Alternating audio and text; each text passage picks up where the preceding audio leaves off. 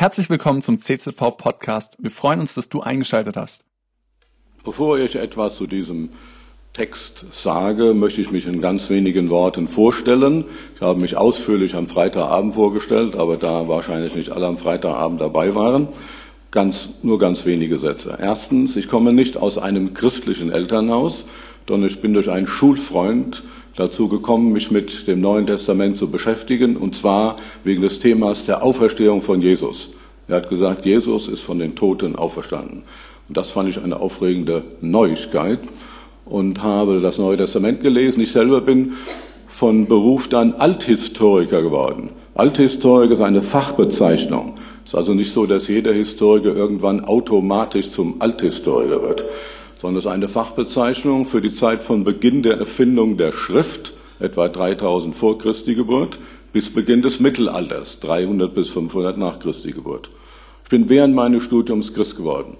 Und für mich war es ganz entscheidend, mich als Historiker mit den Texten des Neuen Testaments zur Auferstehung zu beschäftigen und den Indizien, die es dort historischerseits für die Auferstehung gibt. Aber Christ geworden bin ich, wie es eben auch nochmal kurz dargestellt wurde, als ich eben zu Jesus gebetet habe, von dem mein Freund mir sagte, dass er lebt und dass man ihn reden und rechnen kann. Das zweite wichtige Ereignis in meinem Leben ist, äh, ähm, es wurde auch meine Frau vorgestellt, wir leben gemeinsam in Marburg und haben eine Tochter mit Down-Syndrom. Ich selbst bin zum zweiten Male verheiratet. Meine erste Familie, Frau und Kind, sind vor vielen Jahrzehnten, ziemlich genau heute vor 41 Jahren, bei einem Verkehrsunfall ums Leben gekommen. Auf dem Rückweg aus der DDR. Da habe ich Vorträge gehalten, was mir nicht erlaubt war zu tun. Das wurde kaschiert als Grußworte, die ich dann 45 Minuten lang von mir gegeben habe. Aber das jetzt sollen Sie nicht erschrecken, dass Sie denken, dass ich jetzt gleich erstmal 45 Minuten das Grußwort sage. Ähm, das war halt die Möglichkeit, weil ich stand, ich stand nie auf dem Zettel als Redner. Da hat man gesagt, wir haben heute einen besonderen Gast und weil er so einen weiten Weg hat, von West nach Ostdeutschland darf er ein längeres Grußwort halten. Da habe ich ein längeres Grußwort gehalten. Und einmal, also zum ersten Mal mit meiner Familie dorthin gefahren sind, hatten wir einen Unfall auf dem Rückweg, äh, bei dem meine Frau und unser Sohn ums Leben gekommen sind. Ich habe als einziger diesen Unfall überlebt. Ja, das sind die zwei wichtigsten Erlebnisse, die ich in meinem Leben hatte, dass ich Christ geworden bin, obwohl aus einem nicht-christlichen Elternhaus, und auch diese Situation des Unfalltodes meiner Familie. Wir haben uns am Wochenende mit, wie man so sagt, apologetischen Fragen beschäftigt. Uns wurde eben der Klassikertext zur Apologetik verlesen, 1. Petrus 3,15, dass wir bereit sein sollen, zur Apologia Rechenschaft zu geben über den Logos der Hoffnung, über den Sinn der Rede von der Hoffnung, der Vernünftigkeit der Hoffnung, die in uns ist. Und äh, im ersten Petrusbrief heißt es, wir sind wiedergeboren zu einer lebendigen Hoffnung durch die Auferstehung von Jesus.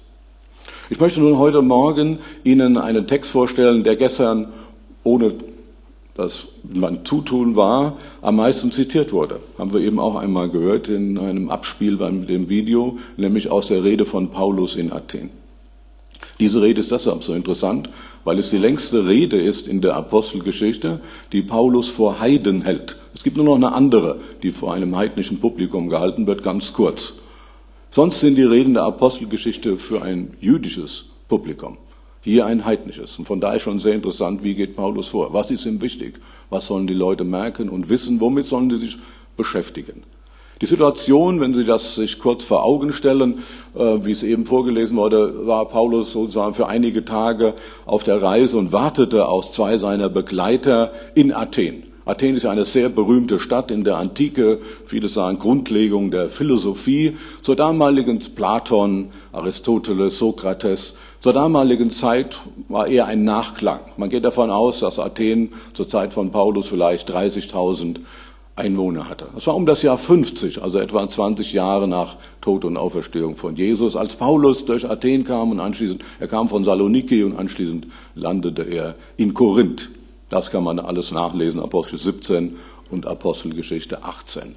Nun ist er einige Tage in Athen und äh, geht so durch die Stadt, sieht sich das an, sieht die vielen Tempel, die gebaut worden sind. Und da heißt es im Text, dass er in seinem Geist, wie ich glaube ich eben las, ergrimmte, dass ihn das zornig machte.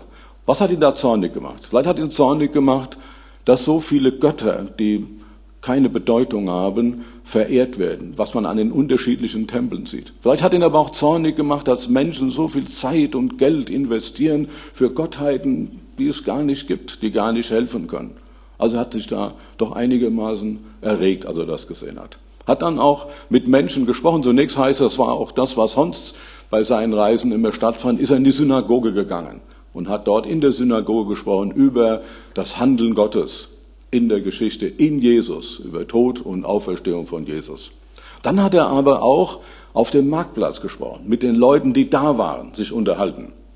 Und da heißt es im Text, dass da vor allen Dingen er auf zwei Philosophenschulen getroffen ist, die Epikureer und die Stoiker. Ich möchte Ihnen zu beiden ganz kurz etwas sagen, weil ich mir vorstellen kann, wenn Sie sich das anhören, dass Sie denken, na, das ist noch nicht ganz ausgestorben. Da gibt es ja heute noch welche, die man als Epikureer oder Stoiker bezeichnen kann. Manchmal werden diese Begriffe ja heute auch noch gebraucht. Also das waren so zwei vorherrschende philosophische Richtungen in der damaligen Zeit. Die Epikureer, ähm, das waren Menschen, die verbindet man heute damit, dass man sagt, dass man mehr so Genussmenschen, also die saßen dann vielleicht im Sommer in der Toskana und tranken da ihren Rotwein und sahen, wie die Sonne unterging und freuten sich ihres Lebens. Ähm, man muss aber sagen, sie hatten eigentlich schon einen philosophischen Überbau, das haben wir einen philosophisch äh, zentralen Gedanken. Sie waren der Meinung, das Wichtigste im Leben ist Harmonie und Seelenfrieden. Das ist das Seelenfrieden. Harmonie, das ist das Wichtigste. Und dann ist es so, wenn man das als oberstes Ziel hat, dann muss man nicht in die Toskana feinen Rotwein trinken, aber man sagt sich, also wenn man sich einmischt in diese Welt, dann ist es meistens mit Harmonie und Seelenfrieden bald vorbei. Deshalb ist das Beste, dass man sich nicht einmischt. Also die Welt macht ihre Sachen, ich mache meine. Also weil das oberste Prinzip ist Harmonie und Seelenfrieden. Das ist das, wonach wir leben sollten. Sie gingen schon davon aus, dass es Götter gibt, dass die Welt sogar durch Götter entstanden ist. Allerdings gibt diese Götter, das sind, haben Sie vielleicht Schule oder später auch mal gelesen, oft äh, volkstümlich zumindest in Griechenland gab es also Götterfamilien, die auch immer wieder in Streitereien und Ähnlichem lebten. Jedenfalls war es dann für die Epikureer so, dass diese Götter sich nicht eingemischt haben. Also die haben die Welt geschaffen, haben die Welt aber dann in Ruhe gelassen. Man könnte sagen, das waren auch Epikureer. Die haben sich gesagt, ja, Hauptsache Seelenfrieden, was soll mich da einmischen? Das lassen wir schön. Am Ende der Welt kommt ein Weltenbrand und dann ist alles aus. Das war die Lehre der Epikureer. Der Vorteil dieser Lehre war, sie mussten nicht fürchten, dass es irgendwo ein Gericht geben könnte, wo sie sich nochmal für ihre Taten verantworten könnten. Der Nachteil dieser Lehre besteht natürlich darin, dass sie insofern hoffnungslos war, wenn das Leben nicht so gut war, wenn es Leid gab. Da gab es keine Hoffnung. Tod, da gibt es keine Hoffnung. Die zweite Gruppe, der Stoiker. Die äh, kommen noch eher heute vor. Wir sprechen manchmal von Leuten, die eine stoische Ruhe haben. Die Stoiker. Die Stoiker glaubten nicht, dass es einen Gott gibt. Sie glaubten, dass in der Welt die Materie sich zusammengesetzt hat, so dass unsere Welt entstanden ist. Und dass alles in dieser Welt passiert nach Ursache und Wirkung. Und wir sind Teil dieser Welt und ähm, wir stehen vor der Frage, weil das offensichtlich ist, wenn man die Weltbetrachtung betrachtet, gut und böse. Und müssen uns entscheiden und sollten uns für das Gute entscheiden. Es hat keinen Sinn, sich wegen des Leids irgendwelche auflehnenden Gedanken zu machen. Denn Naturgesetze kann man nicht anklagen. Was soll man, es gibt alles nur Natur, es gibt nur alles Ursachenwirkung. Wen will man da anklagen? Leid ist eben da und muss ausgehalten werden. Da, da kommt der Begriff her, der sich heute noch erhalten hat in der stoischen Ruhe, dass sie das ausgehalten haben. Gesagt, Leid muss man aushalten, ist halt so. Das Wichtige ist, dass man sozusagen noch jeden Tag in den Spiegel gucken kann, dass wir uns für das Gute entscheiden, soweit wir das erkennen. Da ist natürlich ähnliche Gedanken wie bei den Epikureern. Ähm, sie gehen nicht von einem Gericht aus, aber es gibt auch keine Hoffnung im Leid und Tod. Bei den Stoikern ist es auch so, dass am Schluss ein Weltenbrand kommt, dann ist alles aus. Allerdings waren die Stoiker der Meinung, dass die Welt immer wieder neu entstehen würde, weil die Materie nicht komplett vergeht und dann setzen sich die Atome wieder zusammen und dann kommt eine neue Welt. So geht's halt immer weiter. Das waren so die Hauptlehren der Epikureer und Stoiker und zu denen sprach Paulus jetzt auch. Sicher auch andere Leute, aber die waren eben auch da. Was haben diese Leute verstanden? Sie haben verstanden, so heißt es im Text, dass er von Jesus und der Auferstehung sprach. Er sprach das Evangelium von Jesus und der Auferstehung. Und diese Epikureer, Stoiker und andere waren der Meinung, dass er hier fremde Götter bringt. Also, dass er ein neues Paar Gottheit, also ein Mann und eine Frau. Mann, der heißt Jesus und Frau heißt Auferstehung. Das hat man in der Antike übrigens öfters gemacht, dass äh, ein bestimmter Begriff personalisiert wurde als Gottheit. Also es gab die Göttin Gerechtigkeit. Und so haben die Athener gesagt, als sie jetzt gehört haben, Paulus spricht über ein Evangelium mit Jesus und der Auferstehung, dass er wahrscheinlich meint, es gibt zwei Götter, ein Götter-Ehepaar, er heißt Jesus, sie heißt Auferstehung. Das fanden sie sehr interessant, fremde Gottheiten, und äh, wollten gerne mehr von ihm hören. Allerdings, so klang es eben ja auch im Text an, was sagten sie, was will dieser Schwätzer? Eigentlich steht da im Griechischen so eine Vogelart, die so immer so Körner aufpickt. Was will dieser Körnerpicker, haben dann manche übersetzt. Also haben so gedacht, das ist einer, der hat alles Mögliche irgendwo aufgeschnappt. Und das will er uns jetzt hier verklickern. Was will dieser Schwätzer? Aber sie fanden es interessant, denn, wie Lukas anmerkt, die Athener hatten für nichts mehr Zeit, als Neues zu hören und zu sagen. Da waren sie uns sicher sehr ähnlich und das alles ohne Smartphone und WhatsApp. Heute gucken Leute auch da und gibt es nicht irgendwas Neues, um das vielleicht auch im anderen weiter zu sagen. Nur nichts verpassen. So ähnlich haben die auch gedacht damals, auch äh, wenn es eine andere Welt gab. Vielleicht haben sie tiefer gedacht. Vielleicht haben sie tatsächlich gedacht, es wäre natürlich schön, wenn es mal wirklich Neues gäbe. Aber gibt es wirklich was Neues und hat der jetzt was Neues? Wahrscheinlich nicht. Aber Paulus hat schon was Neues gehabt. Er sprach nämlich über Jesus und die Auferstehung. Und dann sagen sie zu ihm, also ist ja ganz interessant, was du sagst, komm mal auf den Areopag, das war der größte Platz da in Athen, und da erzähl uns mal ein bisschen ausführlicher, was du eigentlich glaubst, was du uns eigentlich hier erklären willst. Der Areopag, da wurden die berühmten Theaterstücke aufgeführt, äh, auch Redner gab es dort und es war allerdings auch der Platz des Gerichtes. Und manche alte Historiker vermuten, dass äh, das nicht ganz so höflich war mit der Einladung, wie das vielleicht im Text klingt, sondern dass möglicherweise er doch sehr darum gebeten, wenn nicht gar genötigt wurde, erstmal auf den Areopag zu kommen, als Gerichtsstätte. Denn dieser Vorwurf, er verkündet uns fremde Götter, äh, ist insofern interessant, weil das war der Vorwurf, wenn er schon ein paar hundert Jahre zurückliegt, an Sokrates was zum Todesurteil von Sokrates geführt hat. Er verkündigt fremde Götter und verführt damit die Jugend. Da wurde er zum Tode verurteilt. Und von daher war das möglicherweise eine etwas missliche Lage. Und Paulus äh, musste auch versuchen, jetzt eine Rede zu halten, die ihn aus dieser misslichen Lage befreit, das also nicht eskaliert. Andererseits aber war das natürlich eine enorme Chance, etwas über das Evangelium von Jesus und der Auferstehung zu sagen. Diese Rede ist natürlich jetzt sehr interessant für uns, weil es eben eine Rede ist für Heiden. Zunächst mal finde ich interessant, dass Paulus in der Rede positive Anknüpfungspunkte sucht. Also er fängt ja an, ich sehe, verehrte Athener, ich sehe, dass ihr sehr gottesfürchtig seid. Es gibt manche Ausleger, die sind sich nicht so ganz sicher, ob er das wirklich genauso gemeint hat. Sehr gottesfürchtig. Also ihr interessiert euch auch für religiöse Fragen. Aber er knüpft immerhin positiv an. Vorher haben wir ja gelesen, als er diese Tempel gesehen hat, war er erregt. Er hat gesagt, das ist ja unfassbar, was die hier machen. Er hätte auch da jetzt sagen können, ist ja alles ganz furchtbar, was ihr macht. Schrecklich. Geld und Zeit gibt er aus für Sachen, die überhaupt keinen Sinn machen. Das macht er nicht. Er fängt positiv an. Er knüpft positiv an. Später übrigens gibt es noch eine zweite positive Anknüpfung, die wir auch eben nochmal gehört haben. Er sagt sogar, einer eurer Schriftsteller sagt das. Also er erzählt den Athenern etwas und gibt eine Anknüpfung an Literaten, die die Athener kannten. Also damit zeigt er auch, dass er sich selber in der Literatur auch auskennt. Jedenfalls in der Literatur, die die Athener wohl auch kennen. Ich bin viele Jahre lang regelmäßig äh, ab 1990 in die Sowjetunion geflogen und habe da immer wieder Vorträge über Dostoevsky gehalten. Und habe oft am Ende meiner Vorträge gesagt, auch ein, einer eurer Schriftsteller hat sich mit Frage nach dem Sinn des Lebens beschäftigt und hat versucht, die Antworten aus dem Evangelium herauszufinden. Auch eine eure Schriftsteller. Ja, was sagt Paulus jetzt mit der Religiosität? Er, er begründet, dass ihr sehr religiös seid damit. Ich sah nämlich, als ich hier durch den Ort ging, ein Altar dem unbekannten Gott, einem unbekannten Gott. Man hat tatsächlich einen Altar da gefunden in Griechenland äh, für äh, den unbekannten Göttern, also im Plural den Altar mit dem unbekannten Gott, entweder ist, äh, hat man noch nicht gefunden, vielleicht ist er im Laufe der Jahrtausende eben so zerstört, dass man ihn gar nicht mehr finden kann. Aber solche Altäre gab es offensichtlich, weil wir einen ähnlichen gefunden haben. Was ist damit gemeint, dem unbekannten Gott?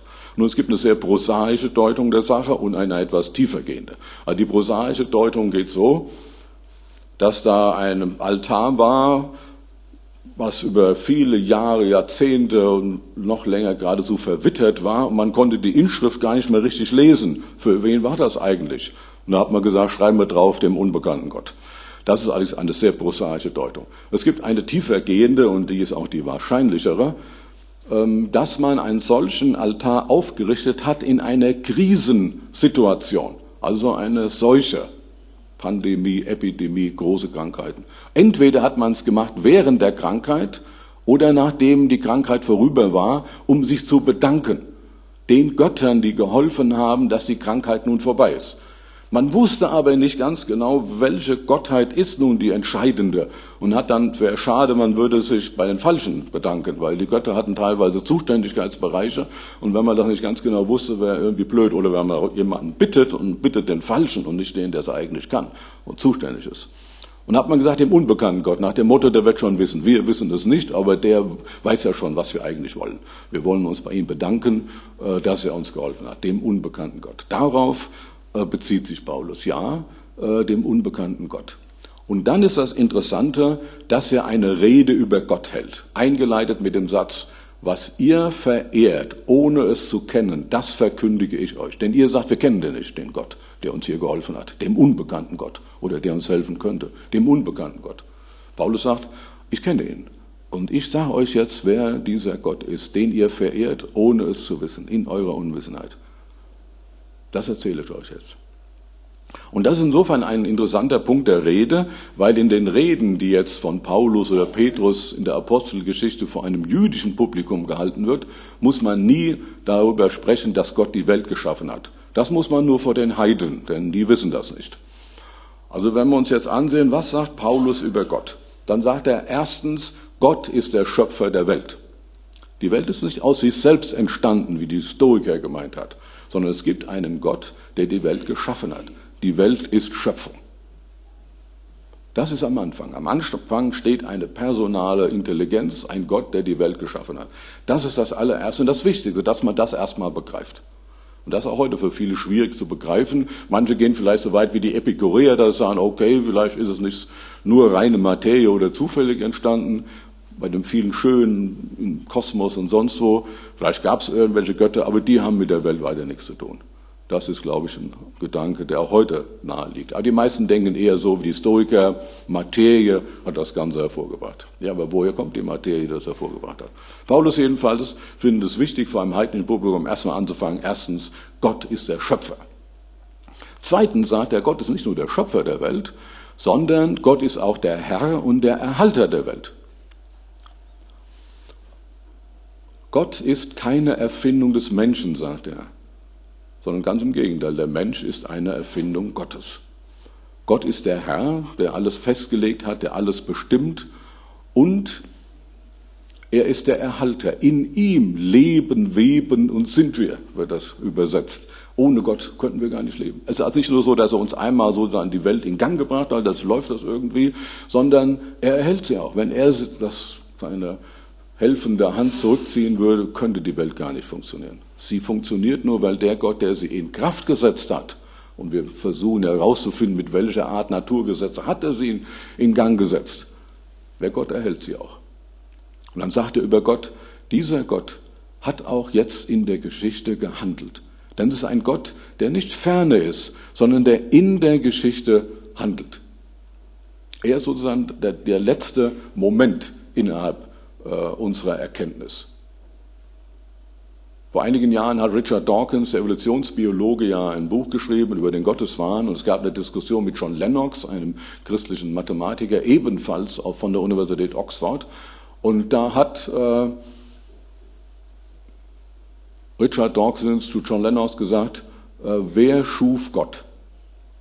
So nach dem Motto, auch es gibt nur Geschaffenes, aber wenn alles nur geschaffen ist, die Frage von wem? Lennox hat zurückgefragt zu ihm, also zu Richard Dawkins, wer schuf dich denn? Und dann hat Richard Dawkins gesagt, das Universum. Und dann hat Lennox ihn gefragt, und wer schuf das Universum? Wenn Sie das auf Videos sehen, es gibt keine Antwort.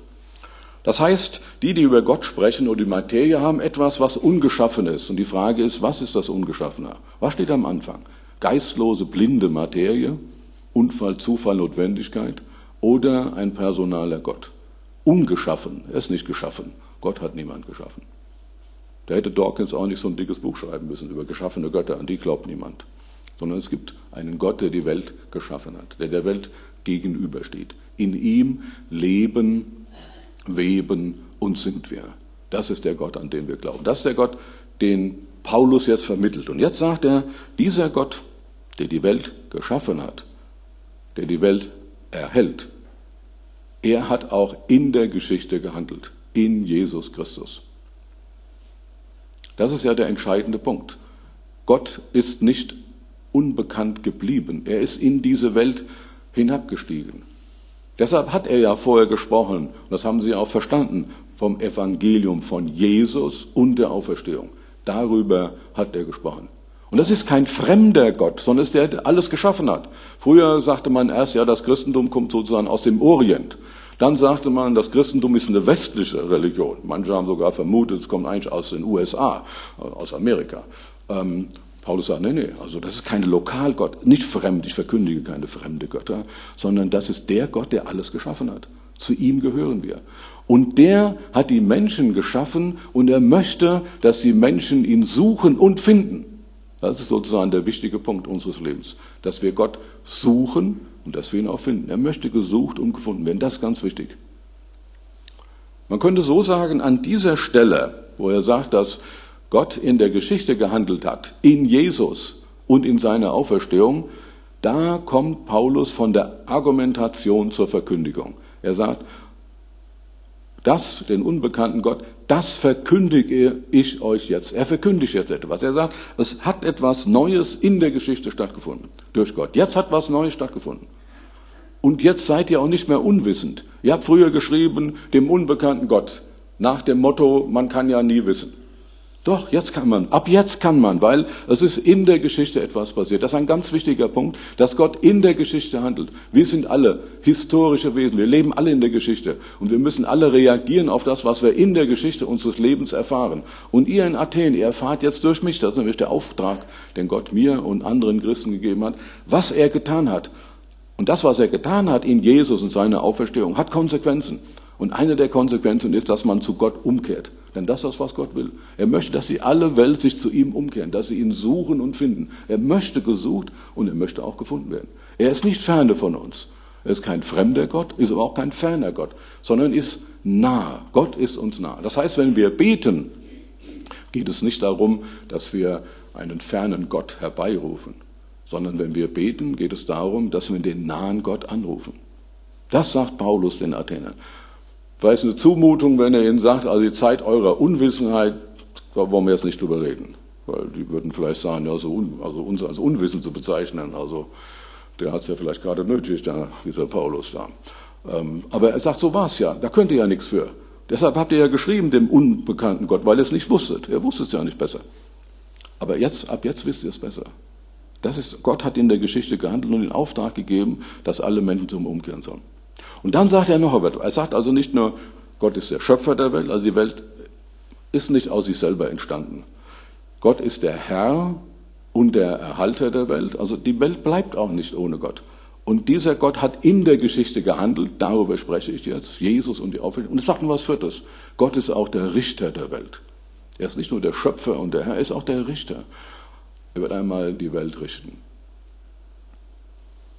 Manche empfinden das heute als ein eher bedrohlichen Gedanken, Gericht Gottes. Aber wenn man zum Beispiel im Alten Testament liest, in den Psalmen, stellt man fest, dass der Psalmbeter oder viele Psalmbeter das Gericht sogar herbeiwünschen, sagt, Gott, komm doch und sprich endlich Recht. Die finden das positiv, dass Recht gesprochen wird. Vielleicht kann man das an folgendem Beispiel deutlich machen. Der Philosoph Max Horkheimer, einer der bekanntesten Philosophen des 20. Jahrhunderts, hat kurz vor seinem Tode ein Interview gegeben, ein langes Interview, was dann als Buch erschienen ist. Und in diesem Interview wurde er gefragt, ob er glaube, dass es einen Gott gibt. Und da hat er gesagt, ich fürchte, es gibt keinen Gott. Daraufhin wurde er gefragt, warum er das fürchtet. Es gibt ja Leute, die finden es gut, wenn es keinen Gott gibt. Und da hat Horkheimer gesagt, wenn es keinen Gott gibt, dann gibt es keine Gerechtigkeit für die Opfer und die Täter der Geschichte. Und das ist ein unerträglicher Gedanke. Allein wenn wir uns an das 20. Jahrhundert erinnern, aber das 21. ist auch nicht besser, an Gulag, Konzentrationslager, Pol Pot und Mao und wie sie alle heißen. Was wurden Menschen aus rein ideologischen Gründen einfach umgebracht? Unfassbar. Und ähm, wenn der Atheismus recht hätte, dann war es das. Es gibt keine Hoffnung. Hoffnung kann es nur geben, so Horkheimer, wenn es einen Gott gibt. Nur ein Gott kann Gerechtigkeit schaffen für die Opfer und die Täter in der Geschichte. Und das ist das, was wir wollen. Wir wollen Gerechtigkeit. Deshalb ist der Psalmbeter so, dass er sagt, ich möchte, dass mir Recht gesprochen wird. Das wollen natürlich gerade diese Menschen, denen hier Unrecht geschehen ist. Und ich glaube, sehr viele Menschen in der Geschichte, aber von denen, die jetzt gerade leben in der Erde, würden das viele unbedingt gerne wollen, dass einmal wirklich Gerechtigkeit geschieht. Bei uns in Deutschland ist das meist nicht so der Fall. Uns geht's gut. Kühlschrank ist auch voll. Corona ist natürlich ein bisschen problematisch im Moment. Aber uns geht's eigentlich ganz gut. Von daher mit dem Gericht, das muss jetzt nicht sein. Wir kommen auch so ganz gut recht. Der Atheismus hat keine Hoffnung. Das war das, was Horkheimer gesagt hat. Der hat keine Hoffnung. Dann ist es eben aus für die Opfer. Das ist unerträglich für die Opfer in der Geschichte. Ohne jede Hoffnung. Die Hoffnung kann nur dann kommen, wenn es einen Gott gibt. So hat Horkheimer gesagt, nach dem jüdisch-christlichen Verständnis. Nach dem Atheismus sind wir alle einfach nur Kandidaten des Todes. Manche denken, das sei ein Wunschdenken, dass es einen Gott gibt und eine Auferstehung der Toten. Aber da muss man zunächst mal sagen, Wunschdenken heißt nicht, dass es etwas nicht gibt, sondern wir wissen alle aus unserem Leben, es gibt Wünsche, die in Erfüllung gehen und Wünsche, die nicht in Erfüllung gehen. Die Frage ist, gibt es eine begründete Hoffnung für meine Wünsche? Und das ist das, was das Neue Testament sagt. Es gibt eine begründete Hoffnung für die Auferstehung der Toten, nämlich die Auferstehung von Jesus. Gott hat ihn bestätigt. Das sagt Paulus in Athen, haben wir eben gehört. Es ist zum Richter der gesetzt worden, den Gott in der Auferstehung bestätigt hat. Es wird einmal ein Gericht geben durch jemanden, den Gott bestätigt hat, durch Jesus. Auch Atheismus kann Wunschdenken sein. Der Wunsch, wie es Manfred Lütz, der Psychiater, gesagt hat, nach der sturmfreien Bude. Dass man nicht möchte, dass nochmal irgendwas angesprochen wird. Aber wir leben als Christen von dieser Hoffnung, die Gott uns gegeben hat. Es ist eine begründete Hoffnung. Der Grund liegt darin, der Grund liegt in der Auferweckung von Jesus. Das ist das, was Paulus den Athenern sagt. Gott hat die Welt geschaffen, er ist der Schöpfer. Gott ist der Herr und der Erhalter. Gott hat in der Geschichte gehandelt, eine einmalige Situation. Und dieses Handeln Gottes erfordert eine Reaktion. Er will eine Reaktion. Es ist nicht nur so, dass sie eine Reaktion in sich selber erfordern. Gott möchte, hat etwas getan, damit wir das Leben finden in ihm, dass wir zu ihm umkehren. Und Gott hat das, hat er vielleicht auch zitiert, das sehen wir jetzt hier nicht, Ewigkeit in die Herzen der Menschen gelegt. Dass die Menschen eine Sehnsucht haben nach ihm. Er möchte gesucht und auch gefunden werden. Das hat Gott getan. Das ist die Rede, die Paulus in Athen hält. Was wir hier nicht lesen, was sonst bei den Reden jüdischen Publikum ziemlich wichtig ist, ist der Schriftbeweis. Also er sagt, das hat Gott getan, das ist in Jesus erfüllt. Hier hat er ein heidnisches Publikum, vielleicht hat er gedacht, da komme ich mit dem Schriftbeweis nicht so weiter, aber ich muss ihnen erstmal wenigstens beibringen, dass sie erkennen, dass die Welt geschaffen ist. Was ja schön ist. Es ist nicht einfach alles absurd. Wer an Gott glaubt, der glaubt, dass die Welt, in der wir uns befinden, einen Grund hat. Der Grund ist Gott. Dass diese Welt nicht alles ist. Es wird eine neue Welt geben. Einen neuen Himmel und eine neue Erde in der Gott da sein wird, ein neuer Himmel, eine neue Erde, ohne Leid und ohne Tod. Vielleicht hat er über diese Dinge auch gesprochen, das wird hier nicht gesagt. Was allerdings dann noch gesagt wird, ist, er hatte am Schluss drei Gruppen von Hörern. Die erste Gruppe waren die Spötter. Die haben gesagt, also Auferstehung, das haben wir noch nie gehört, sowas gibt es überhaupt nicht. Die zweite Gruppe war die Gruppe der Vertager. Die haben gesagt, das ist alles sehr interessant. Wenn Paulus nächste Woche nochmal wiederkommt, werden wir uns mit den Fragen näher beschäftigen. Und die dritte Gruppe war die, die zum Glauben gekommen sind.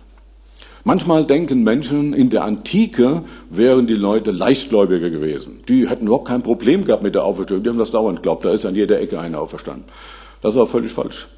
Die Antike hat auch gewusst, was leichtgläubig und nicht so leicht zu glauben ist. Die waren nicht naiv.